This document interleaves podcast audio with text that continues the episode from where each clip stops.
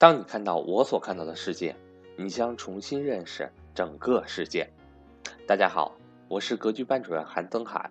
格局商学院八月二十七日在 YY 语音上有关于北京共有产权房产投资免费分享课，赵正宝老师主讲。欢迎想参加的伙伴找我报名索取上课密码，或教您如何准备和操作 YY 语音。我的手机和微信为幺三八幺零三二。六四四二，今天将要分享的主题为股改行情。二零零五年开始的股权分置改革，也同步启动了一轮史无前例的大牛市。这轮牛市行情从二零零五年中启动，在二零零六年发力，直至冲到二零零七年十月的六千一百二十四点高位，然后缓慢回落。牛市故事多，牛市里的神话故事更多。各种炒股高手，民间股神如过江之青。林敬峰一直很清晰地看着这场盛宴中的各形各色，甚至狂魔乱舞的景象。他深知自己从二十世纪九十年代初踏入这个市场，之所以能幸存至今，重要的一点就是清晰。在熊市要清晰，在牛市更要清晰。这轮大牛市里。林敬峰也借助泡沫趋势和大众情绪做了一些套利性交易。他直言，这些投资实际上与自己的投资理念并不一致。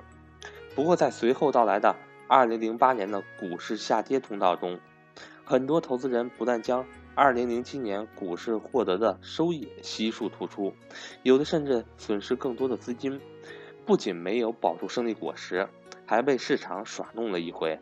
但这一年，林敬峰却逆势获得绝好的收益。谈及原因，林敬峰的解释只有两个字：安全。在我们做出投资决策之前，安全空间有多大是我们考虑的第一要素。至于盈利多少，是我们考虑的第二步。甚至也没有怎么去考虑过这个问题，因为这个问题已经包含在第一个问题里了。林敬峰说：“能够躲过五次熊市，不是因为他能够成功预测。”只是因为他一直坚持安全第一的核心理念。股权分置改革启动之时，恰逢中国资本市场上一轮牛熊市走到最深处，已经持续五年的熊市，让绝大多数的散户投资者都处于深度套牢的境地。有的人不得已斩仓离席，含泪说此生再不踏入股市。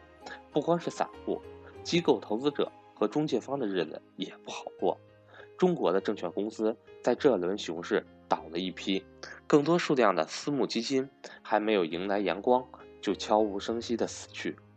如果翻翻过去五年的财经媒体的报道，几乎都是坏消息。这个市场基本上被打到了绝对的底部，股指触底，信心触底，再多的坏消息也不会令这个市场更差了。于是。